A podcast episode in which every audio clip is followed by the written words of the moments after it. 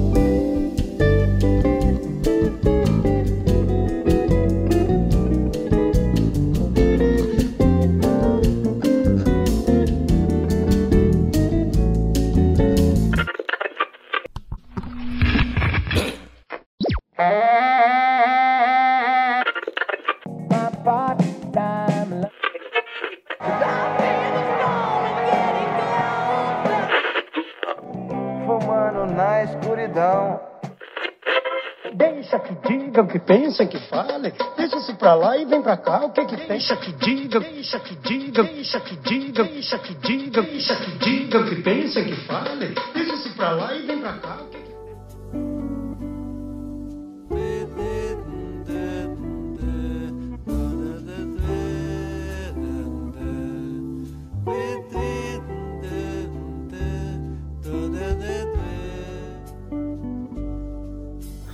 Mar que se entra nunca é o mesmo duas vezes. No entanto, as ondas podem marcar aqueles que são atingidos por elas. Elas vêm e puxam, vão e empurram para lá ou para cá. Algumas ondas, principalmente as sonoras, não se vão e reverberam para sempre. Entre as ondas, conosco aqui o Criador, praticamente o Netuno da Bossa Nova, já que estamos falando de ondas.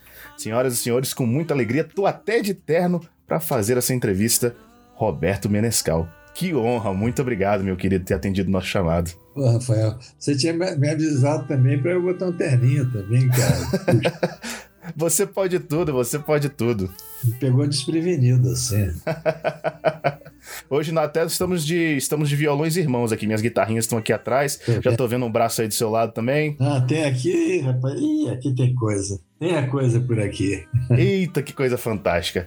Então tá, vamos, vamos lá, meu querido. Começando. É, você é um capixaba de alma carioca. Eu tenho lido, quando eu tava pesquisando para conseguir me inteirar mais ainda sobre a sua história, eu vi bastante essa frase, um capixaba de alma carioca. Então eu queria justamente começar daí. Como é que veio sua paixão pela música? Como é que foi essa mudança do, do Espírito Santo para o Rio de Janeiro? Me conta um pouquinho dos primeiros anos da, do começo de Roberto Menescal na música e na vida como um todo. É, eu vim muito cedo para o Rio, sabe? Vim com três anos de idade, né? Então eu, eu falo, eu sou carioca, na verdade, mas adoro. -me. Até, assim, até os 17 anos, eu fui todo, todas as férias para Vitória, sabe? Adorava lá. Depois, não, aí começa a profissão, né? E você, aí os, você não tem mais essas oportunidades. Mas fui, fiz muita apresentação lá. E, e eu me lembro que, porque não tem uma, na minha casa não tinha coisa de música, não sabe? Nenhum. Eu tenho três irmãos, mas não tinha, não tinha nem som, assim, sabe? Tinha um rádio tal que meu pai ouvia, ah, mas me lembro um fato que quando eu fiz, uns, tinha 11 anos, meu, eu, meu irmão mais novo tinha tinha nove, assim, aí meu pai trouxe duas gaitinhas de boca, sabe? Mas pequenininha, assim, chamada Dó Remi, me lembro, Dó Remi. E deu uma para mim e outra para meu irmão. E quando ele voltou de noite do trabalho, eu falei, ó, oh, pai, ele falou, ué, como é que você aprendeu isso? Eu disse, não, não era para tocar? é, mas quem te ensinou? Eu disse, não, pai, toquei. Aí ele chamou meu irmão, Renato, vem cá, traz a gaitinha aí. Toca aí. Ele falou, ó, oh, Roberto, então você tem jeito para música. Eu não entendi o que era jeito para música. Mas logo depois a gente se mudou para Copacabana e tinha onde eu morava, eu, eu fui morar na Galeria Menescal. eu, é, claro que eu não era dono, né? Meu pai era dono, mas era um tio que construiu e fez lá uma coisa para a gente morar né? fez um, uma colher de chá lá para a gente comprar. E eu, eu, nunca falei que a galeria era minha, né? Uhum. Mas também nunca falei que não era, tá? não, é, não, Ninguém precisa ficar sabendo, né? Deixa no ar, deixa no ar. É, deixa no ar. Aí lá tinha uma, tinha uma tia que era professora de piano. Aí meu pai me botou, né? aí eu já com 12 anos, meu pai me botou para estudar piano e acabou comprando um pianinho assim de apartamento para mim. E mas era, era muito rígido demais. Sabe? E ela tinha uma varetinha que ela batia no dedo quando você errava, sabe? aquilo me chateava, que, pum, aquilo, aqui no osso, né? Então ela fazia pai, ora de, ai, para, para, para, para, Aí eu levava para casa, ela falava, vai estudar, né? Aí eu chegava lá, para, para, para, para, pouco a varetinha. Então eu estudei um ano, mas parei. Parei porque não aguentava mais aquela varetinha no dedo.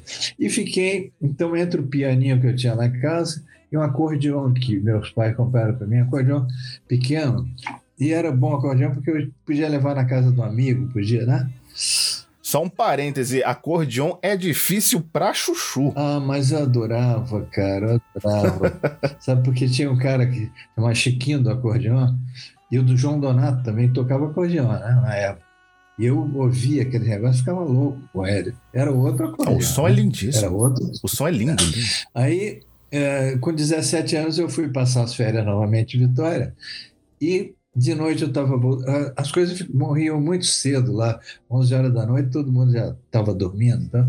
E eu vim da casa de uma, de uma namoradinha, vim pela praia, sozinho, né? aquilo tudo escuro.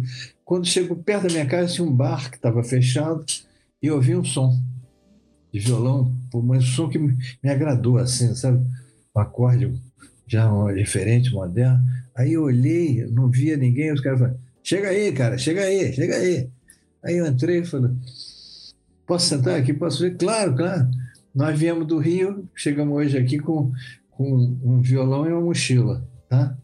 É, a gente ouviu falar que tinha praias bonitas e mulheres bonitas, e a gente chegou aí. Aí eu fiquei, rapaz, até de manhã ouvindo aqueles sambas canções todos. Era samba canção na época, né? Que eu achava lindo todos, e boleros também. Tinha bolero Lúcio Gatica, que cantava os boleros modernos, né? Então ficamos ouvindo aquilo. No dia seguinte eu já estava com o violão emprestado, o violão do amigo meu, ele estudava clássico e tinha dois violões e me emprestou um. Mas eu sou canhoto. Né? E eu não podia trocar as cordas, não podia fazer que era o violão do cara. Acabei tocando como desço mesmo, né? Até hoje. É, e isso influenciou meu, na maneira de tocar. Eu não consigo ser um guitarrista fritador. Nem quero ser, mas não, sabe a coisa, já não dá para fazer. E fui para harmonia a minha cabeça é harmônica, né? E é isso, quer dizer, daí em diante você pode saber os bailezinhos, os showzinhos aqui, né? toca para aniversário, tudo, e tô até hoje aí na brincadeira. É incrível a quantidade de músico canhoto talentoso. Você veio me falando do negócio de puxar pro lado, eu já me lembrei. Jimi Hendrix também fez isso, né? E vários outros, né? É, né? Isso. É, é, é na verdade, a harmonia eu acho que é, é, é a fundação da, da casa, né? Você, você vai fazer uma casa, você faz aquela fundação. É ali, dali nasce tudo. Então, a harmonia é a fundação da música e dali nasce tudo. Tá? E eu tenho, eu tenho a coisa de. o vício de pegar. Uh, atirei um pau no gato, tô mais um e mexer na, na harmonia dela né, e tornar aquilo agradável, pelo menos para mim. Né? Então, é, é, o meu vício. Meu vício é a harmonia. Engraçado, né? Quando eu comecei a, a me interessar um pouco por música, é, o primeiro instrumento de todo mundo, quase todo mundo, é o violão, né? Porque o violão, é. teoricamente, muita, entre muitas aspas, é mais simples. Na verdade, eu não acho que ele é nem mais simples, ele é muito complexo, tanto quanto acordeão, quanto instrumentos de sopro. A questão é que ele é mais acessível. Eu achei isso muito curioso da sua parte. É confortável também, mais confortável, né? Anda em qualquer lugar com ele aqui e tal, né? você está bem. O piano você tem que ir nele. O próprio acordeão você põe aquele peso em cima, né? É. Eu me lembro que eu, eu tinha uma namorada assim, quando eu comecei a tocar violão, e ela tocava acordeon, mas com um professor daquele, sabe, milhões de alunas e tal, e ela falou assim: eu vou fazer um show com todas as alunas do professor lá no Copacabana Palace. Queria muito que você fosse. Eu fui, rapaz, que coisa horrorosa, que era umas 40 meninas, 40 mulheres, né? com aqueles acordeões. E, e, e para a mulher é incômodo, né? Em cima Sim. do esteio. E, e aqui, e, 40 tocando aquilo. Eu falei para ela, nossa, amor, é impossível. Eu acabei, acabei com o namoro dela. Fui pro violão. Rapaz, o primeiro, o primeiro relacionamento que acaba por, por desafinação. É verdade. Meu caro, é, as pessoas que eu costumo entrevistar do, do, do, ramo da música, elas geralmente costumam citar as pessoas do seu, do seu período, quando você estourou ali, década de 60, principalmente, década de 70, como grande referência quando a gente está falando de Brasil. Só que, como eu disse, você estava surgindo nesse momento. Quais são as suas referências? Ah, as minhas são as mesmas até hoje. Quer dizer, Tom Jobim é o, é o Deus, né? Tom Jobim para mim é o Deus, é o cara que me deu a mão, que através, através de um conselho dele, eu larguei as outras opções que eu tinha de vida. Quer dizer, meu pai pedia muito para estudar, fazer vestibular de arquitetura e, e, e também fazer exame da, do Banco do Brasil, porque era seguro, e também da Marinha, que era, sabe, eu sentava na Marinha, ficava até o resto. E, eu estava fazendo aqueles estudos, aquelas coisas todas, quando conheci o Jobim, por acaso. Eu queria conhecer o Jobim, não conseguia, não conseguia, não conseguia. Aí um dia ele bate na minha porta. Eu digo, eu fiquei sem voz. Que, Oi. Ele falou, você está ocupado, né? Eu estava dando uma aulinha de violão para a menina. Tá? Eu falei, não, não, não, não estou ocupado, não, estou conversando com ela ali. Ele falou, pois é, o João Gilberto ia gravar comigo o, o Orfeu, a peça Orfeu da Conceição, Orfeu do Carnaval, né? que era um filme e uma peça, e ele tá ruim, tá ruim da garganta, tá ruim, tá com febre e tal, disse para procurar você. Você pode? Eu digo, posso, claro, né? Fui. E gravamos durante quatro horas, cara, sabe? Gravamos música na Cava Mágica, a peça é muito grande. E aí no final ele me chamou no canto e vamos ali no canto, algum, algum problema? Ele falou, não, para acertar um cachê com você. Eu digo, você acha que eu vou receber um cachê seu, Júlio? Você acha? Não, porque você. Não, não vou, não vou, não vou. Eu acho meu cachê foi gravar com você, puxa, imagina. Aí ele falou, então vamos jantar fora, vamos jantar fora. E ele falou, o que, é que você está fazendo na vida? Eu falei, exame para a Marinha, exame para o Banco do Brasil e, e, e, arquitetura. Ele falou, Roberto, não, boa, você não quer ser músico? Eu quero. Então larga essa coisa toda. Ele até falou, larga essa porcaria toda e vai ser músico. Claro que o dia seguinte entrei em casa, na minha casa com meu pai, eu vou ser músico. Meu pai não entendeu o que é. Vai ser músico como? Eu, tocando. Tocando aonde? Não sei, pai. Como você não sabe vai tocar, como é que você vai tocar, né? E aí Não, não, não consegui um diálogo, mas dali eu falei, vou ser músico. Acabou a minha mesada ali, claro, né? ok, vai ser músico, você tem tua casa aqui e tal, mas mesada não, você se vira. E foi ótimo, quer dizer, através do, do, do conselho do Jobim, né? Eu passei a ser músico daí em diante. Então agradeço muito e até hoje, é, antes de dormir, peço perdão pelos meus pecados ao Jobim. Jobim, me desculpa hoje. então minha influência maior é o Jobim. Agora, influência jazzística foi muito, porque, eh, como eu te falei, o samba canção, a época do samba canção, que eram lindos, música maravilhosa. Mas, imagina eu com 17 para 18 anos, ninguém me ama, ninguém me quer, não estava não, não de acordo. Né? Se eu morresse amanhã de manhã, não faria falta a ninguém. Eu seria um enterro qualquer, sem saudade, sem pena de alguém. Imagina, sabe, não tinha uma coisa com outra. Eu já usava bermuda, cara. Eu, fui, eu acho que fui o primeiro cara a usar bermuda do Brasil. Não podia cantar Ninguém Me Ama, Ninguém Me Quer, né? Então é a gente começou a procurar no jazz, a gente começou a se achar no jazz. Né? Aliás, sabe quem me levou para ouvir jazz? Hum. Eu nem sabia o que era jazz, cara. Com 17 anos, não sabia o que era jazz, imagina. Nara Leão. Que a gente vai falar. É, que ela estava com 14 anos. Nossa Senhora! É, falou assim: Você não quer ir lá em casa e escutar um pouco de jazz? Eu digo: Eu quero ir na tua casa, mas não sei o que é jazz. Né? E aí ela Olha, mostrou já. Eu acho que qualquer época, adolescente de 14, 17 anos não sabem o que é jazz, em qualquer época. É verdade, é verdade. E naquela época, então, né? Eu estou falando isso em 1900, como dizia Miele, 1900 era assim de Almeida, tão longe que era. Né? Então, quer dizer, o jazz foi muito importante, né? mas a gente queria tocar um samba, mas não, um samba que se tocava. A gente queria fazer um samba mais moderno.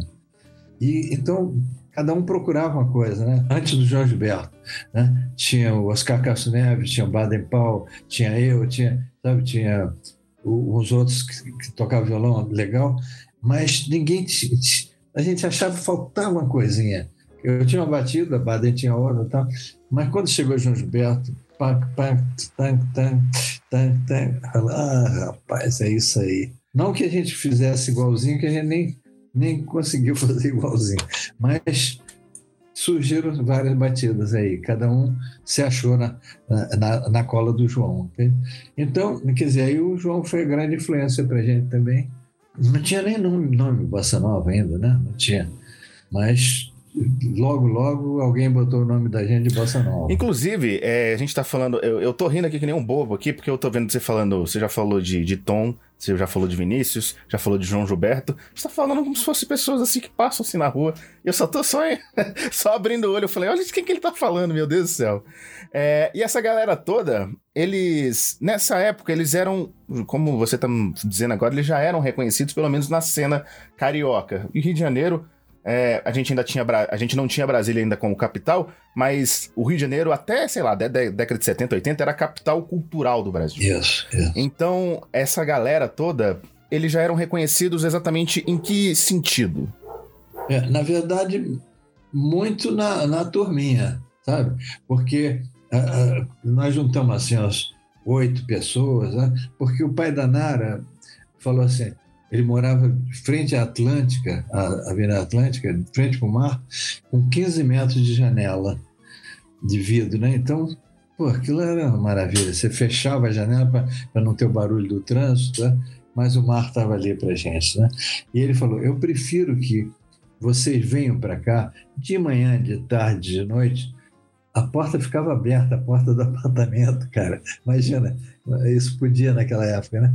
E ele falou: eu prefiro do que a Nanara sair com vocês, vocês saírem pela noite, voltar três, quatro horas da manhã, sabe? Ela é muito jovem, então eu prefiro que você faça aqui um clube. E, e é apartamento muito bom, eles iam lá para trás, ele e a mulher dele, tinha uma salinha, tinha tudo, viam televisão lá, e a gente ficava com aquele clube na frente. Então, alguém passava, ia para o cinema, Oh, aí, né? Quem tá aí? Tá não sei Ah, eu vou até o cinema, volto aí e tal. Né? Até o, Jobim passou a frequentar o João Gilberto. Tá? Mas o nome Bossa Nova surgiu que esses caras todos, cada um tinha um nomezinho, tocava numa, num bailinho aqui, o outro fazia um showzinho no clube e tal, mas não era, sabe? Ninguém ainda era profissional, profissionalzão. Mas aí nós fomos, a, a Silvinha Teles, você ouviu falar da Silvinha Teles? Já, né? já, claro, claro. Silvinha morreu muito cedo, nos deixou muito cedo, mas ela era da nossa idade e conhecia a gente. Um dia ela falou assim: Vem cá, eu vou fazer um show na Hebraica, ali em Laranjeira. Você não quer dar canja? Ah, é o que a gente estava esperando durante os três anos. Né? Aí fala, pega, pega, leva.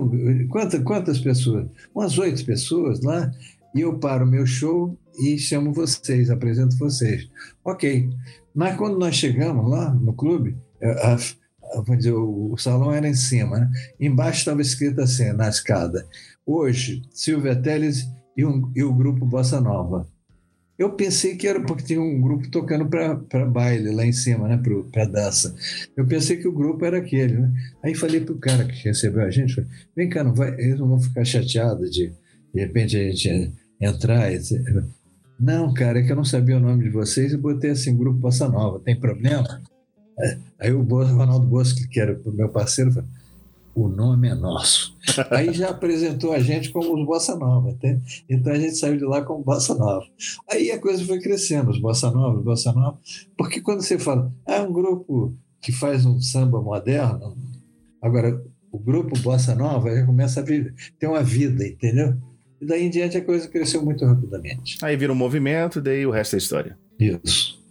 E o, o Jobim, quando eu falo Jobim, é o Jobim, o Donato, os que já estavam, as pessoas iam, os artistas iam pegar música com ele, pegar né? Aí ele falou assim: Ó, oh, tem uma garotada aí que tem umas músicas boas também. Pega a minha música aqui, mas vai lá. Então começou Dick Farney, Lúcio Alves, Dori Monteiro, sabe? Assim, aí procurar a gente. Aí, cara, foi música para tudo quanto é lado, assim. Eu tô, eu tô chocado. É engraçado, né? Porque além do talento de todos vocês, é, às vezes faltou, precisa de um pouquinho de sorte, né? É, a gente tá falando de, de o quê? Década de 50, mais ou menos, né? 58. 58, né? É, por aí. Eu tô muito, eu tô muito chocado com essa liberdade dos pais da Nara. É. Porque isso era muito. É quase inimaginável pensar nisso tudo. É verdade. O que eles pediram é o seguinte: não toca muito alto, não. não, não o vizinho não reclamar. Mas eram apartamentos muito bons de frente, assim, do mar. Mas, é, é, justamente por esse negócio de não tocar alto, é, toda a nossa turma, fora eu, que morava no apartamento bom na galeria, todo mundo aqueles apartamentinhos de Copacabana, de 20 por andar, sabe? Aquela paredinha assim. Então, o Ronaldo Bosco falava, passa aqui, a gente pega um táxi, vai para casa, não sei o que. Então, aí chegava lá, Ronaldo, eu fiz isso aqui. Aí o cara, pô, pô, pô, olha o barulho, eu acordo sete horas da manhã. A gente abaixava o som. Ah, um cantinho, violão. Ó, oh, tô ouvindo ainda. Aí, um cantinho, violão. Então a Bossa Nova ficou com esse som baixinho, sabe? Por causa dos apartamentos, por causa das paredinhas finas. O pessoal falou, por que, que você cantava tão baixinho? por causa de, de, Não era escolha nossa, mas foi ficando. E até hoje ela é uma música é cantada com um certo volume. É, e ficou bonitinho, acabou ficando bonitinho. E de pouquinho em pouquinho tomou o mundo, né? É, graças a Deus. pois é, meu cara. Vamos falando de falando mais um pouquinho agora do, do estilo mesmo bossa nova. É, para vocês, é isso mesmo ou isso é uma maneira simplista de ver o, o estilo? É realmente um filho do samba com jazz? Eu acho que é, sabe? Acho que é. é porque a gente gostava muito de jazz, né? E aí começava aqueles aqueles jazz de, de principalmente de Nova York. Né?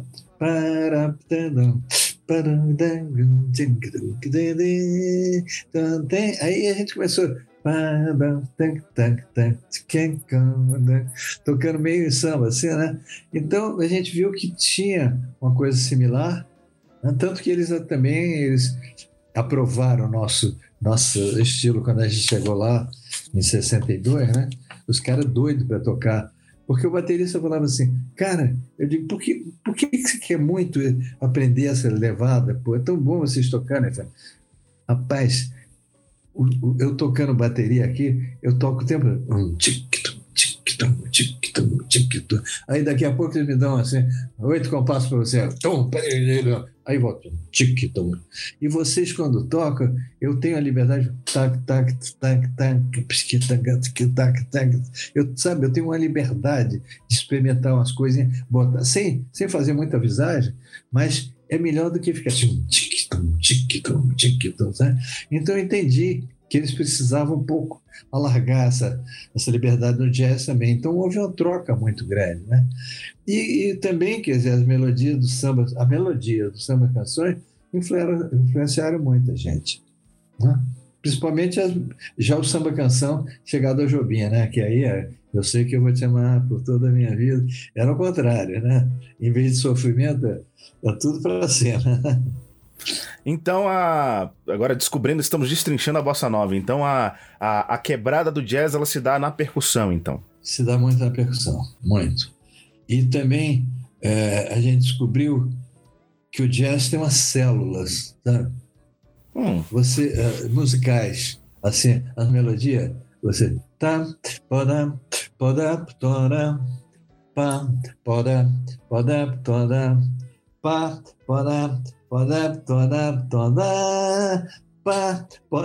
Então aquela célula é a mesma. Aí você vê.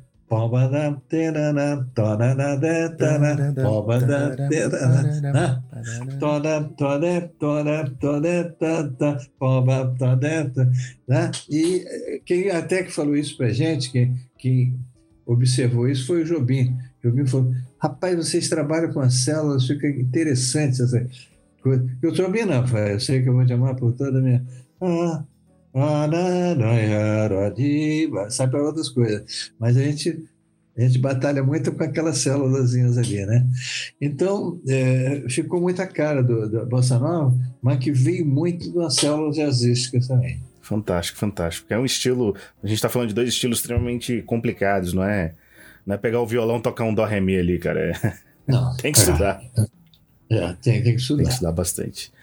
Bom, você tá falando de. Você citou vários nomes aí, principalmente da cena carioca. Eu tô me lembrando de algumas referências minhas. É, eu sei que vocês influenciaram já imediatamente muita gente. Eu sei de algumas histórias da, de, de shows, da, principalmente da Nara, que influenciaram o pessoal que viria fazer a Jovem Guarda. Estamos falando de Roberto, Erasmo, Tim Maia.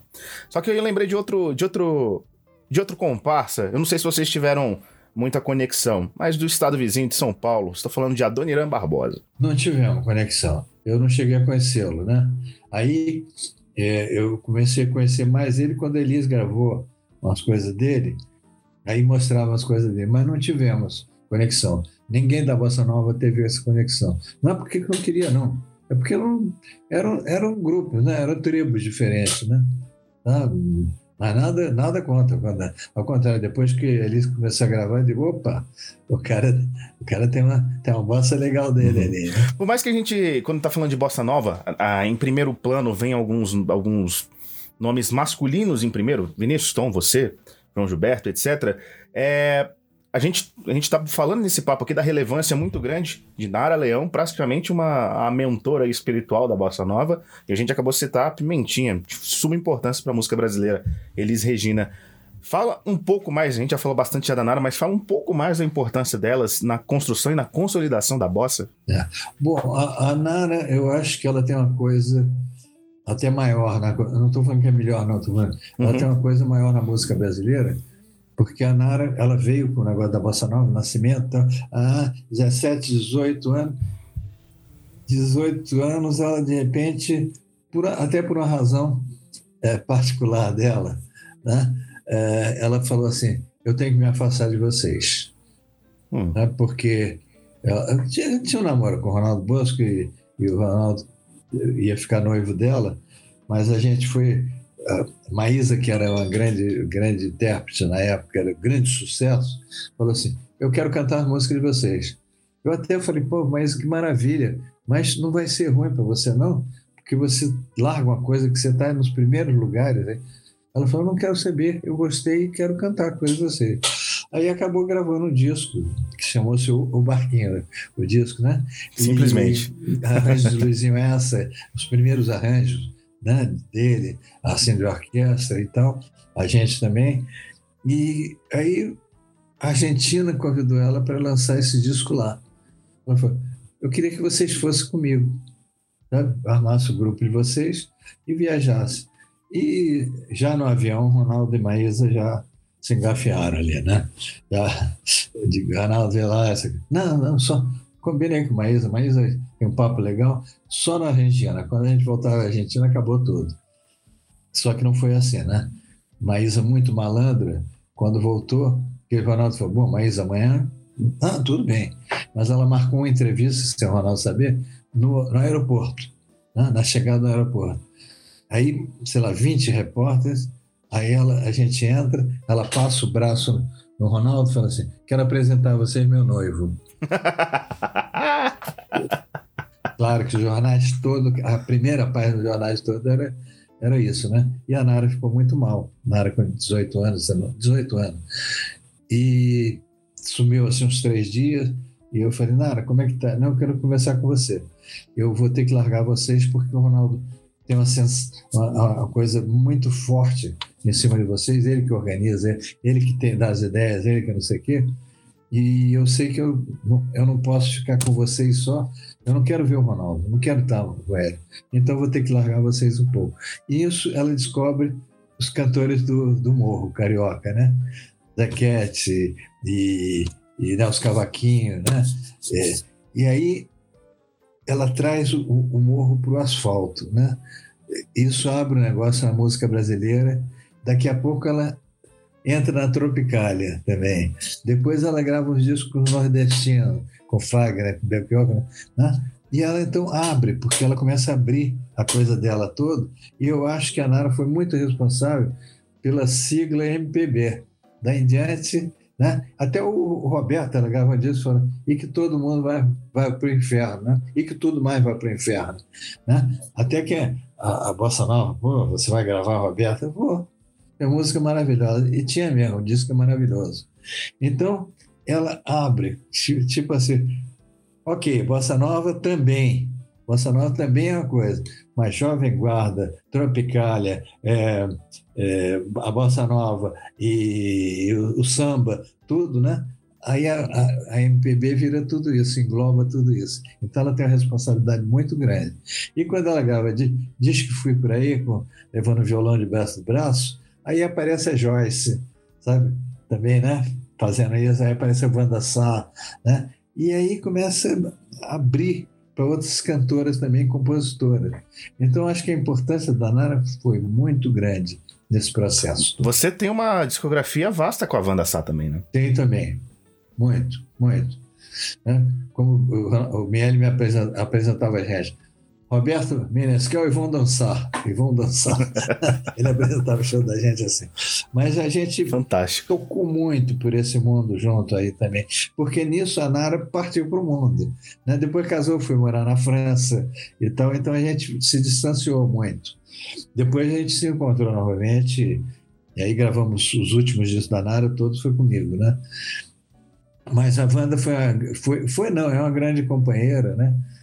Só que os nossos horizontes se aumentaram. Quer dizer, a Wanda toca o Nelson, Nelson Faria e, sabe, com outras pessoas, e eu também toco com outras mulheres também.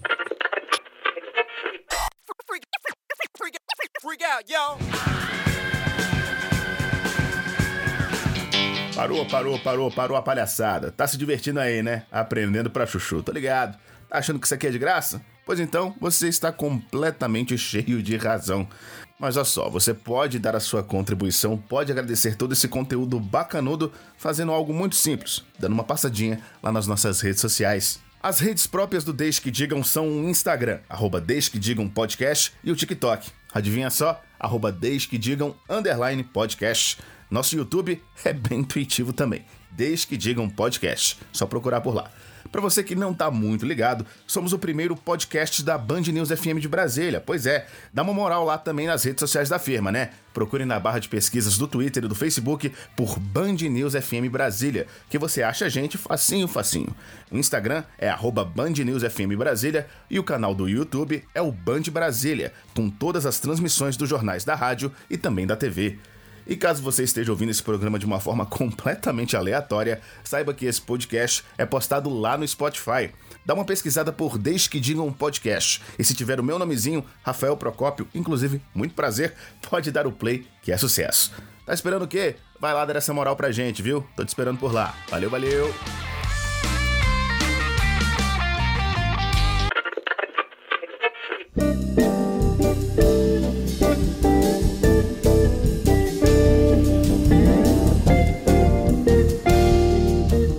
Algumas opiniões parecidas é, quanto, a, quanto a cantoras.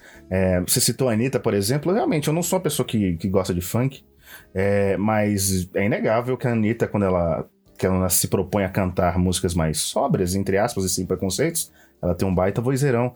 Aquela menina que infelizmente morreu tragicamente ano passado, a Marília Mendonça, também não gostava do estilo dela, mas ela cantava muito bem. Também. Ela era danada. A Marília, é. por exemplo, não conhecia, tá? Isso estou falando uhum. quatro anos atrás. E ela era ainda desconhecida. Mas eu fui num um shopping que tem novo, minha mulher pediu para levar lá, na casa, casa de material de, de cozinha, de não sei o quê. E eu falei, fica aí, eu vou subir aqui, eu vi um negócio de, já, de plantas, eu gosto muito de plantas. Aí quando eu Somos fui dois. subindo, fui subindo assim, ouvi a voz, que eu não sabia que era Marília, eu falei, cara, como essa coisa me puxou, mesmo não, não gostando daquela música, não é meu negócio, mas ela me fez ouvir, sabe assim? Aí quando eu saí de lá, encontrei com minha mulher, falei assim, olha, escutei agora uma, uma mulher, uma coisa, uma música que me interessa, não. mas eu não sei quem é, mas vai acontecer. Não tem dúvida que vai acontecer. Aí, sei lá, seis meses depois, eu soube que era Marília Mendonça. Né? é, é, o dedo do produtor, né? O dedo de Midas aí, é. já sabendo o que, que ia dar certo ou não. É danado, né? É, não, mas ela, ela é danada. Ela é pena, né? Que morreu. Sim, tristíssimo. É. Absurdo. Mais um jovem talento brasileiro que vai muito antes da hora. Mas olha, se puder se lembrar, lembra de ver I Will See, I Will See You com a Anitta. É bom, cara. É muito bom. Bom, a gente tá falando já de, de construção musical. Eu sei que você é um, além de tudo isso, além de toda a sua importância no cenário musical, de cara, né, botando a cara, você também tá por trás ali dos discos, dos bolachões, dos LPs aí, desde a década de 70. Como é que surgiu esse Menescal produtor? Ou é um processo natural para quem é instrumentista? Eu não sei, cara, depois me, até me explicaram. O André Midani, que foi né, o diretor, presidente da, da Poligram e da Warner também então Aliás, esse cara mudou a música brasileira, tá? Quando ele, quando ele entrou, ele começou a chamar umas pessoas que não vendiam discos, mas que eram, né, já eram conhecidas. Assim. Ele falou: vamos apostar nisso aqui. Em um ano, a gravadora passou para primeiro lugar e aí tinha Elis Regina, Chico Buarque, Caetano, Gal, e vai por aí, né? Então ele mudou isso. Mas é, um, um, dia, quando, quando a André falou assim: Roberto, eu queria que você que eu, eu tocava com a Elis Regina, tinha um grupo que tocava com ela, viajava com ela, né? Mas eu, um dia eu falei, Elis, eu acho que está numa hora de, de, da gente separar. Separar numa boa. Eles ficou uma fera comigo. Não, você não está entendendo. Ele, acho que você tem uma coisa muito maior. Sabe? Tá ficando aqui, ali com o meu grupinho, né? tá? E, e, e acho que você tem, sabe, você tem que tocar com outras pessoas. Né? Acabou ela entendendo. Ok, então você me ajuda a montar? Ajudei, eu montei. Acabei produzindo o, esse disco, um grupo novo que a gente montou com ela. E o André me falou assim: eu falei, André, eu vou largar a Elisa Regina. A gente conversava todo sábado, andava é, Copacabana inteira, ida e volta, sabe? E conversando. E a música, a gente via que a música estava chegando muito forte e a gente ficava trocando, até que eu falei, André, eu vou largar Elis Regina. Que é isso, Beto? Por quê? Não, não tem briga, não tem nada, não. Eu convenci ela que é bom para ela e, e, eu tenho que fazer outras coisas na minha vida. Eu não posso ficar, sabe, o violonista da Elisa a vida inteira. Ele falou, Beto, mas, puxa, Elisa é complicadinha, ela é da gravadora dele. E, e, puxa, vai ser difícil. Não, eu digo, posso até ajudar um pouco, tá? Aí ele falou assim, mas tem que ser. Não, está combinado com ela. Ele falou, então eu quero você na gravadora. Eu disse, é? Por quê, André? Porque eu quero, eu quero você formar você como diretor artístico em três meses. Eu digo, André, mas por que eu diretor artístico? Por quê? Ele falou, porque, Roberto, desde que eu te conheci, você tem um negócio, sabe, tá tocando. Espera, espera, gente, vamos, vamos, ah, um instantinho, vamos, vamos organizar isso aqui. Você está sempre organizando, você está, sabe? Eu, eu nunca tinha notado isso, sabe? Eu tinha uma coisa natural de, não, espera, aí, gente, está confuso aqui, vamos, vamos, o que, que você está fazendo aí no piano? Tá? Então, tinha essa coisa. E ele falou, eu quero, e aí eu passei quase 16 anos como diretor artista da, da Poligram, sem tocar, larguei de tocar, larguei de fazer música, porque eu não achava justo eu estar com aqueles artistas todos do meu lado e olha minha música aqui, tá? quer gravar minha música? Olha, tá? sabe, não achava, não achava ético. Né? Então parei de fazer música e eu, eu, quando fazia não mostrava a ninguém, né? A única música assim que, que eu gravei nesses 16 anos foi Bye Bye Brasil, porque eu fiz com o Chico para o filme. Né? Então, não foi para. Só, só. A única música que eu gravei foi Bye Bye Brasil. Foi. foi. Mas foi, porque não, não, achava legal, sabe? E, e, e gravou, o Chico gravou, mas eu fiz para o filme. Aí o Chico falou: não, mas eu quero gravar no meu disco. Aí outra coisa, né? Mas é isso, cara. E Aí, mas antes disso, quer dizer, produzi Maísa, quando ela falou que queria gravar as coisas da gente, ela me chamou como produtor, então eu produzi o disco dela, em 62. Mas não, nunca tinha produzido ninguém. Daí vem não sei o que, vem aqui, ah, tá a Claudete Soares, é, né, produzi uns dois ou três dias da Claudete e tal. Aí fiz a Wanda em 64 também, produzi a Wanda em 64. E daí começou, cara é um atrás do outro, é um atrás do outro. O pessoal começou a ver, pô, produzir Maísa, eu quero ele também, quero. Foi bom. Aí apareceu muita coisa, muito trabalho para mim. Graças a Deus, muito trabalho. E também, mas aí tem, também tinha umas coisas assim, eu vou dar uma diminuída aqui porque eu quero estudar orquestração. Aí fui estudar com Guerra Peixe, maestro Guerra Peixe, passei um ano e pouco estudando com ele. Né? Aí voltei a produzir mas aí arranjando, já escrevendo muito para a orquestra e tudo, né? Então foi assim, eu fui meio pulando do galho galho para o outro. E como é que é essa, essa transição do, da música mais popular para orquestração? Eu, eu senti a necessidade, eu gostava, sabe, de ver, ver orquestra assim, Puxa, imagina um dia eu escrevendo para esses instrumentos todos, né? E comecei a estudar sozinho primeiro. Eu peguei um livro do Henri Mantini, que é, fazia música de cinema, sabe? um livro dele, onde ele pega a música dele é sabe você conhecia? Aí ele mostrava como é que ele fez, como é que ele escrevia o livro, era todo assim, né?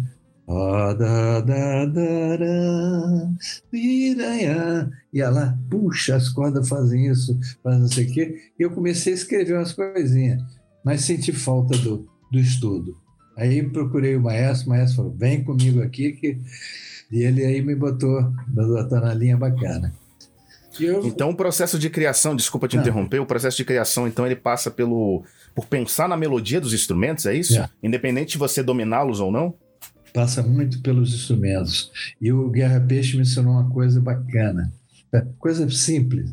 Mas posso pegar aqui o violão e te mostrar uma coisa? Você deve. Eu escrevia, por exemplo, um acorde Lá sétima maior, né? Ele foi, Roberto, bacana, mas por que, que você não põe uma outra dissonância? Ele, ah, posso botar aqui. A nona, né? A sétima nona. Eu falei, não, mas foi o seguinte, põe a nona embaixo, lá embaixo. Sabe? Aí. Ou. Né? Sétima aqui e a nona aqui. Né? Eu falei, ele, então escreve tudo assim. Sabe? Passando, distribuindo as dissonâncias e não botando elas juntas. Aí quando eu botei aquilo na orquestra, cara, o som dobrou, né? Eu falei, ah, Guerra, você me ensinou o que eu precisava. E, esse, e, essa brincadeira aí ficou com ar de soneto, ficou lindo. É, puxa, sabe? E aí o próprio violão eu comecei a tocar umas coisas já também baseadas nisso, entende? E não aquele baixo acorde com sétima maior só. Né? E, e, assim, fui descobrindo, mas nunca fui. Eu, eu fui assim um pouco de arranjador, um pouco de guitarrista, um pouco de compositor, um pouco. Não sou um, um Baden Powell no violão, mas tocava um violão legalzinho. Não sou um Tom Jobim na composição, mas tocar, fazendo a musiquinha. Não sou um Henri Mancini na, nos arranjos, mas fazendo os arranjos. Sabe, eu fui um pouquinho de cada coisa. E isso me ajudou muito na vida. Nunca passei uma perda. Um pouquinho humilde também, né? Não, é verdade, pô. Pegava um Baden e arrasava na frente de Gaga. Como é que pode tocar esse violão aí, né? E vários outros caras. Hoje, então, o que tem de garoto aí de 14, 15 anos tocando um violão que eu não sei nem o que, que é. Né? Porque hoje você tem internet, você, você tem acesso a tudo. Eu não tinha acesso. Você já, já pegou uns acessos melhores do que eu e tal, né? Mas a garotada hoje tá, tá barra pesada. Tem um grande amigo que é um, um baita de um guitarrista, eu vejo ele tocando, eu fico, eu fico mesmerizado, assim como eu fiquei mesmerizado contigo agora. Dá para dizer, você continua ainda na, na fazendo produção musical ainda? Eu faço, eu faço. Uhum. É, agora mesmo, acabei de fazer uma com, com a moça de São Paulo, que eu não conhecia, me telefonou. Eu falei: Olha, eu não estou saindo muito, não. Sabe? Então, eu. Meu médico está em cima, meu médico amigo está em cima. Cara, não vai para estúdio, não. Não vai, não sei o quê. Aí eu falei, pô, mas quero fazer uma produção. Eu tenho um estúdio grande na, aqui na Barra. E ele falou, então, o seguinte, obriga todo mundo a fazer o exame, os músicos, né? todo mundo fez o exame, fez a produção. Mas agora abriu um pouco, eu tô, eu tô começando a produzir uma menina que é um fenômeno, fenômeno, chama-se Analu Sampaio. Vai ouvir falar muito, mas muito mais do que você pode se imaginar. Tá? Se você abrir, ela tá 14, fez 14 anos agora. Né? E, e, e eu estou me preparando, a gente vai sair fazendo show. Vamos fazer o primeiro agora, acho que é esse mês, final desse mês. Né? Ela, ela é da Bahia, vai vir para cá. E nós temos 70 anos no seu paro. 70 anos no seu paro mesmo, né? E, e eu estou fascinado com ela, fascinado, cara. Você entrar no Instagram, ver a Ana Lu, aí já tem, você vê cento e poucos mil seguidores, e, aquele fenômeno, né? Canta, bicho, como ninguém. Como ninguém. E, e tô, a gente está preparando um trabalho, vamos gravar, né?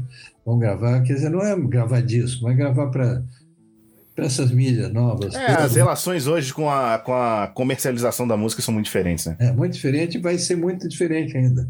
Esse ano as coisas estão chegando, né? Chegando coisas de tudo quanto é lado. Você vê, eu não conheço ela pessoalmente ainda, e a gente está Tá, tá trabalhando um, já, né? Está quase um ano trabalhando, quase um ano que a gente trabalha junto, né? Então, a, a tecnologia permite isso, permite a gente estar tá falando aqui agora, na, na hora, não uma coisa gravada que, que só no, daqui a 10 dias que pode ver. Não, tudo, né? Tudo é possível. E eu estou muito fascinado com essa possibilidade de fazer coisa. Porque eu estou fazendo de coisa com o exterior, nunca na minha vida fiz tanto. Nunca cantoras que eu nunca, nunca conheci pessoalmente. Gozada que é tudo cantora. Tem um negócio. É verdade, tá, tá, tá aí na sua carreira, né? Essa é. aproximação é. mais com o feminino, né? Na, no vocal. Eu acho por isso que elas procuram também, né? Aí eu componho com, com cantoras lá de fora, e a gente grava, grava vídeo, muito vídeo, né? Então, tá muito bom, cara. Nunca trabalhei tanto na minha vida. Nunca. É, na pandemia, que eu achava que ia ficar trancado dentro de casa, falando, puxa vida, o que, que eu faço? Não, trabalhei com. Trabalhei não, estou trabalhando como nunca, cara. Graças a Deus. É, você está me contando tantos casos assim maravilhosos das, das suas experiências. É, faltou algum, assim, ou você lembra agora de cabeça que te emocionou? Porque o músico tem muito disso, quem se envolve com música tem muito disso, daquilo de, de pegar no coração, de, de ser um momento definitivo na vida. Tem algum momento assim que você se lembra agora? É, eu tive vários, né? Um, um foi o primeiro que eu te falei, foi o encontro com o Jobim. Né? É, fora da ordem, assim, por exemplo, um, um dia tinha, ah, já tem oito anos isso, oito anos. É, o Corcovado estava fazendo 100 anos, parece, aqui, né, do Cristo, inauguração do Cristo. Aí fizeram um show no aterro do Flamengo aqui, que eram vários artistas de vários tipos de coisas, e fizeram, assim, alojamento para todo mundo, né? Fala assim, fica todo mundo, cada um no seu alojamento, porque senão a gente chega na hora você não sabe onde é que tá e tal. Tá, tudo bem. Eu fiquei lá com meu timezinho, né? Aí o cara bate e fala assim: ok, o anterior já está lá em cima tocando, então você já pode subir. É. Aí eu, quando saí assim, teve uma, uma, uma moça que falou assim: Roberto Menescal? Eu vou, eu vou subir que eu vou tocar. Você depois desce, desce depois eu, depois eu venho aqui para o camarim. Então eu depois queria falar com você. Mas falando, mas tinha um sotaquezinho um pouco, um pouco diferente do português. É, bom, tudo bem. Aí fui, toquei, e tocando, eu falei, quem é aquela pessoa? Eu acho que já vi, ou não sei o quê. Então, quando eu voltei, estava ela com o marido dela. E ela falou, Roberto, desculpe, mas quando eu levei um susto quando te vi assim, sabe? não esperava te encontrar aqui. Eu sou uma cantora de jazz e, e fui convidada para participar aqui dessa coisa. Aí, ela com o marido, né? Ela falou, eu falei, muito prazer, qual é o seu nome? Ela falou, eu sou Stace Kent. Era uma das cantoras que eu mais adorava. Era desconhec meio desconhecida ainda no Brasil. Mas eu, eu e minha mulher descobrimos a Stace e a gente, todo dia, a gente, antes de dormir, a gente botava o som da Stace e a gente dormia com o som da Stace. Aí eu falei, olha, não fica zangado comigo, não. Eu falei para o marido dela, que também falava português perfeito. Os dois falam, né? Eu falei, mas eu e minha mulher dormíamos com a Stacy já há um ano, um ano e pouco. Eles falaram, ah, é como? Aí eu expliquei, né? Aí o que, que acontece? Três meses depois ela falou assim, Roberto, topa gravar um disco aqui lá na Inglaterra? Eu digo, claro que eu topo. Então, como é que tá tua agenda aqui? Tá, tá, podemos já? Me mandei para lá, né? E gravamos um disco, disco de, de jazz e música brasileira também, junto, né? E eu fiz os arranjos todos. Então, sabe, tem, tem essas Foi uma emoção tão grande, porque eu não conheço a pessoa e, de repente, ouvi aquilo um ano, ouvindo aquilo toda noite, toda noite. De repente, a pessoa fala, Roberto Menescão? Né? Quer dizer, esses encontros, e acho que eles não são por acaso, eles são, eles, eles são feitos para eles vão acontecer, né? É, na própria Elis Regina, né? Quando eu vi na televisão, uh, uh, não era nem um programa de música, escolinha do professor, não sei o quê, né? Ela chegou do sul e botaram ela lá, ela fazia, pois é, que não sei o quê, então, opa, que é isso? Quem é essa mulher, né? Três dias depois eu estava com ela conversando, né? Claro. Né? Então foi uma emoção muito grande quando eu conheci a Elise, como essa menina aqui Ana Lu, que eu estou falando, Ana Lu Sampaio, uma emoção muito grande, porque eu conheci ela com, quando a gente começou a se falar, ela tinha 12 para 13 anos. Né? Impressionante, cara. Eu, ela falou assim: Pô, Roberto, você não sabe a emoção de eu estar falando com você. Eu digo: Você não sabe a emoção de eu estar falando com você. Então, sabe, são, são coisas distintas assim, mas foram muitas e muitas e muitas. Depois com os japoneses, principalmente, o Japão, para mim, é a minha segunda pátria, né? Eu fui muitas vezes, muitas vezes ao Japão e, e tenho uma atração com o Japão muito, muito forte. Acabei, eu já tinha antes de conhecer o Japão, porque eu fazia judô, fazia aikido também, né? E a filosofia japonesa, de repente eu gravo um disco Nara e o Japão fala assim: Eu quero você e Nara aqui. Né? Aí estou lá para o Japão. Fui 31 vezes ao Japão, imagina. É uma loucura, né? Se você botar 27 horas de ida, 27 de volta, imagina quantas horas eu passei nesse céu aí. Então, muita emoção quando eu cheguei no Japão e que eu senti que a nossa música era muito adorada por eles, cada vez mais, né? Então, ali, para mim, foi, foi uma emoção no estrangeiro muito forte. E aí, em vários estrangeiros, nós tivemos isso. Não Paris, Londres, que a gente sabia que ia chegar, tinha um grupo que gosta. Mas chegar na Austrália, como a gente chegou, e no final do show, o show no, no como é que chama? uh, Opera House, que é, que é aquele teatro que aparece, né? Cartão postal, né, de Sydney. É, e, e todo Réveillon também aparece fogo, né, né? Aí a gente vai lá, puxa, mas sei lá, Austrália, será que... Né? Aí quando o cara da embaixada fala assim, no, no, no jantar, no dia antes, vem cá, posso entrar junto com vocês? Pode. Por quê? Eu falei, porque não tem mais lugar, e eu entro carregando sua guitarra. Não tem lugar lá? São 3 mil lugares. São 2 mil, lugares. Ele falou, não tem, não tem um lugar mais. Nem a embaixada consegue. Tá bom. Puxa, aí a, a receptividade muito grande. Quando acaba o show, a gente vai todo mundo agradecer, aplauso. Eu começo a ouvir um negócio, o chão começa a tremer. Eu digo, opa, opa, vamos sair daqui do palco. Achei que era terremoto. Não, são duas mil pessoas batendo pé assim, ó. era o modo de aplaudir, né? Sabe aquilo? Quando eu vi que não era terremoto, que era aplauso. nem uma invasão de cangurus? Nem, nem invasão de cangurus. Mas, sabe, a emoção da gente, na Austrália, nunca tinha ouvido falar na nossa música na Austrália.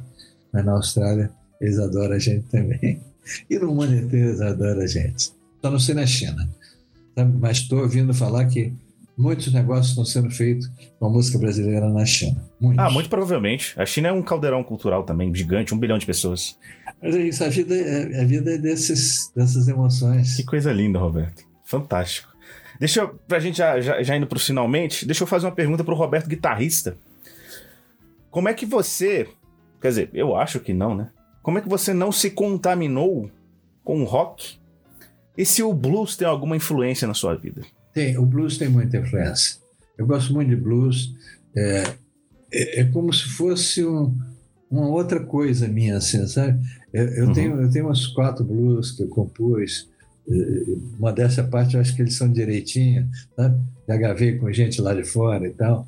E, mas eu gosto muito de blues. O rock que não me chama muito. Mas mesmo assim, quer dizer, é, eu fiz vários shows, fiz durante os dois anos shows com o Andy Wayne, Andy Summer, né? Andy Summers, do é, The Police. A gente fez muita coisa, fizemos fora do, do Brasil, então, é, mas é uma coisa, ele estava querendo muito mais tocar a nossa música, eu estava querendo tocar as músicas dele lá do, né? do, do, com o Sting que eles faziam, né? Então, mas o, o, o rock uh, com pouca harmonia, eu, eu, sou um cara de harmonia, cara.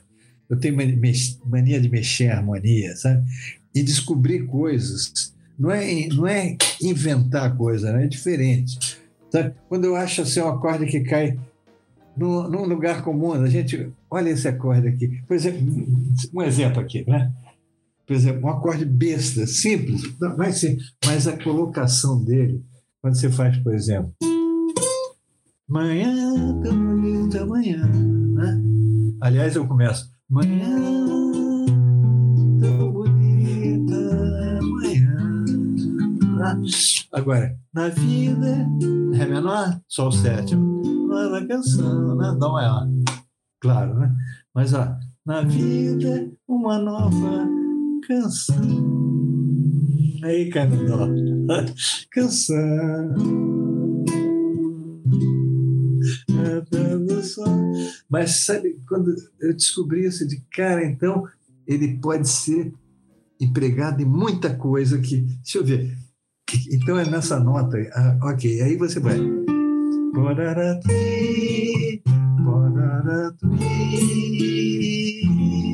Né? Então você começa a descobrir essas coisas. Isso é que me dá muita emoção na música. Tocar bem é ótimo, claro. Então, mas quando eu descubro uma coisa assim de cara, cara, vou dormir com esse violão hoje aqui, fazendo esse acorde aqui. então, quer dizer, o, o guitarrista não foi para o rock, não foi. Eu não sei. Quer dizer, não foi porque não é meu negócio, na verdade. Né? Não é meu negócio. Como você pega um roqueiro e fala, porque eu bossa nova. Ah, não, não tem nada a ver com bossa nova. Né? É uma coisa, é uma outra levada, é uma outra concepção de vida. Outro pensamento musical, é, né? É isso, é isso aí. E eu vi que tem um pouquinho. Eu já vi isso lá fora e tô vendo que tem um pouquinho da rixa. Lá tinha jazz rock, aqui tem um pouquinho de bossa e rock também. Não, tem um pouco dessa rixa aí que eu tô vendo. É, no começo, no começo a gente tinha uma coisa assim, né? Até com, contra o Jovem Guarda também, né? Depois eu comecei a descobrir, opa, mas essa música aí, Além do horizonte deve haver, Um lugar bonito pra viver em paz. Então, sabe, descubra assim. E com, com Andy, Andy Summer, a gente descobriu muita coisa, tocou muita coisa juntos, assim. Rock, rock mesmo, a gente toca, puxa, a música deles lá, que eu me esqueci, tem o nome de uma mulher. Putz, é Roxane? Roxanne. Roxanne, né? É, que eu achava que era rock, a cena do rock. Eu acho que era- achava Ah, que sim, era. Depois que eu que era Roxanne, né? Aí Aham. ele, ele falou assim: Pô, você tá, gosta, eu digo, eu gosto dessa música, Ele, faz um arranjo. Quando eu fiz o arranjo, ele falou, cara, tinha que ser feita, vou mostrar para o Sting essa coisa. Nossa senhora. Então, a história tem, depende, sabe, não é que eu, eu sou contra rock, não é nada. Eu tenho um negócio com, com, com vários roqueiros aí que eu, eu faço show também, né? Rodrigo Santos, por exemplo, super ro- roqueiro. A gente faz, agora mesmo vamos fazer um show aqui no Rio, né? de, de rock e, e bossa e, e tudo, e jazz, tudo. Então, eu gosto que é bom, cara, só isso.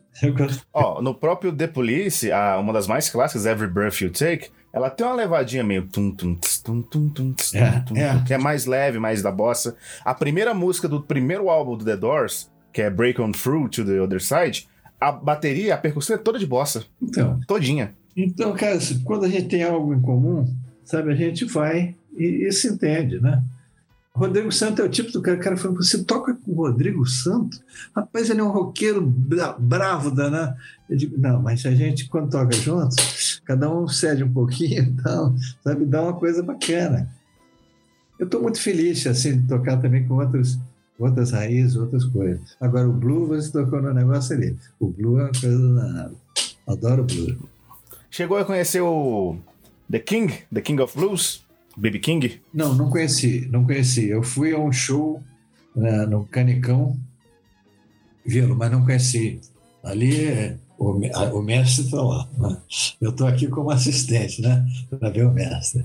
É bacana, né? Você vê, você vê aquele cara que trouxe tanta coisa para a música mundial, assim, sabe? Aí eu tenho um respeito, um, um cuidado com os caras, não quero chegar perto, não. Caraca, fantástico. Roberto, como é que tá a música brasileira? Como é que tá a música do seu país hoje em dia? Eu acho que está muito confusa, muito confusa, né? Confusa com semifusa também. É, mas eu acho que é, é um processo esperado. Eu, eu penso, quer dizer, tentar ser rapidinho, mas ah, se você olhar para 100 anos atrás, 100 anos exatamente, 22. você teve uma pandemia, né, a gripe espanhola, que matou um quarto do mundo. Do mundo né? Quando ela acaba ali, dois anos depois, ela acaba, aí, rapaz, o, o mundo vira uma coisa maravilhosa. Você sabe, a Semana de Arte Moderna, né, onde se que- tipo assim, temos que mudar as coisas. Né? Aí o cinema vira cinema falado, cinema com som, né? aí, os, aí os cantores todos americanos cantam ali, a gente vê. Então, houve uma mudança muito grande. Nós estamos 100 anos daquela pandemia numa outra pandemia. Está acabando agora, né? Uma coisa muito parecida, né? E a tecnologia também, que mudou lá naquela hora, a tecnologia está entrando 5G aí, que a gente não sabe o que que é, mas que sabe que vai modificar muita coisa, né? E, e aí essas coisas de você estar gravando um com o outro, um na Austrália, o outro aqui, né? Isso você não podia um ano atrás, você nem, nem pensava nisso. Então, acho que a música vai mudar muito em função das condições que você vai ter novas. E essas condições também são tecnológicas, né? De, não, não sei o que, que vai ser, não sei. Já não é, já não é CD mais, né? Já não é, Já disco não é mais físico. é, não é físico mais, né? Então, sabe, todas essas mudanças estão chegando aqui junto para gente. Então, não sei o que vai ser, mas estou seco para ver. Como eu falo, o pessoal fala assim: você tem, você tem saudade daquele tempo? Eu digo, cara, nós já fizemos aquilo, aquilo já foi feito. Né? Eu tenho saudade do futuro. Futuro eu tenho saudade, porque eu acho que é ele que vai me trazer coisas novas e novas alegrias, novas surpresas, né? Então, estou nesse, tô nesse aspecto, assim, de esperar o que vem aí, né? E olhando para aquela guitarrinha ali, tá danada, me tá me pegando. Olha quem, já pensou? quem sabe não vem. Ó, eu vou te falar que na guitarra eu mais engano que qualquer coisa. Mas enfim, a gente pelo menos tem boa vontade. você, deve, você deve arrebentar ainda. Não, não, não mesmo, não mesmo. É. Mas tem um grande amigo meu que eu citei que ele é realmente um gênio da guitarra. Roberto, se a pandemia realmente for embora, queira Deus que sim, queira Deus que ela esteja vai, realmente vai, acabando. O que, que, que você vai fazer nesse ano de 2022? Vem aqui para Brasília? Já estou preparando um show com essa menina, né? Que não é para fazer um show, é para fazer o ano. Eu vou fazer o ano. Eu vou fazer o show com o Bossa Canova agora em São Paulo. É, vou fazer uma outra coisa com o Rodrigo Santos. Assim. Então, eu não abandonei as outras coisas. Entende? Vanda Sá, acabei de fazer um, também um show para a faculdade em Mato Grosso do Sul. Né? Aí, de repente, os caras mas eu digo, eu não posso ir, cara. Eu tô... Não, não, não. Vocês fazem o show, sabe? A gente grava o show e vira o show. O pessoal vai ver, vai assistir com telão aqui. Né? Quer dizer, coisa de. Ih, rapaz, eu bolei o show, assim, a gente gravou, e eles viram lá com telão, vendendo ingresso no teatro e tudo. Então tem muitas possibilidades novas que eu quero, eu quero andar por elas. Sabe, não é que eu queira fazer de tudo, não. Mas se é bom para a minha música, eu estou aberto, cara, sabe? Então, o que, que eu vou fazer esse ano? Estou planejando esse show com essa menina, e quando você ouvir, você vai entender por quê. E, e, e fazendo, refazendo. Tem, ah, tem um show agora que eu vou fazer no Rio Grande do Sul também, mas aí é um show de jazz, sabe? um show jazzístico. Aí eu vou com minha banda instrumental, né? Então, então, sabe, é muito largo minha coisa assim. Eu não sou o rei do instrumental, mas tem, a gente faz um instrumental bonitinho lá. Faz, faz bem, faz bem demais. Roberto, é, gostaria só de dizer que eu estou um tanto quanto me sentindo ludibriado, porque me prometeram uma entrevista e eu acabei recebendo uma aula de música. Meu caro, antes de mais nada, olha, obrigado demais pelo papo. Contar uma pequena historinha da minha vida, não da minha vida diretamente, mas é o segundo contato da minha família direto com alguém da Bossa Nova. O outro foi com a minha avó, que quando ela chegou aqui em Brasília, ela é mineira, trabalhou em casa, trabalhou como cozinheira em casa de várias pessoas aqui. E os, o, um dos patrões dela era bem próximo da Maísa. E ela era muito fã da Maísa. Minha avó é muito fã da Maísa. E ela disse que nunca tinha visto alguém tão educado, tão com tanto brilho nos olhos, no caso dela, tão bonita, tão ela ficou maravilhada com tudo. E eu, duas gerações depois, posso dizer que também estou muito maravilhado de conversar com você. Eu estou encantado, cara. Pô, cara, Rafael, faz isso não, rapaz. Mata o velho, você mata o velho do coração aqui. não, mas o papo foi legal, sabe? A gente bateu um papo legal. É, é importante a gente bater esses papos, sabe? Como você pergunta, o que, que você vai fazer nesse ano? Né? Não fica vivendo só do passado, né? aquele negócio cheio de fotografia. Eu botei minhas fotografias todo no baú, não, não abro aquilo há muitos anos. Senão fica, né? Olha aqui a gente. Você lembra quando a gente. Isso, já foi feito, cara. Faz coisa nova aí, né? Que fantástico, Roberto. E eu vou te pedir para a gente terminar. Já que eu, eu fiquei. Obviamente, se você não tivesse pegado no violão, eu ficaria com vergonha de pedir. Mas como você já tocou duas vezes, se você quiser terminar, é só sugestão. Quiser terminar tocando uma música, um dos seus grandes sucessos, aí fica com você. Só uma sugestão. Pô, vamos lá, cara. Vamos lá. Eu gosto de tocar, sabia? me disseram, me disseram. Me disseram que você, você, você entende um pouco. Tocar. Até gosto. Não sei. Ah, eu, eu fiz uma música instrumental muito simples, muito lenta, mas muito lenta. Sabe? Aí, cara, eu falei, cara, é mais lento do que você está tocando. Eu não vou tocar ela tão lenta, não, porque senão a gente vai, fica 10 horas. Mas só um pedacinho dela.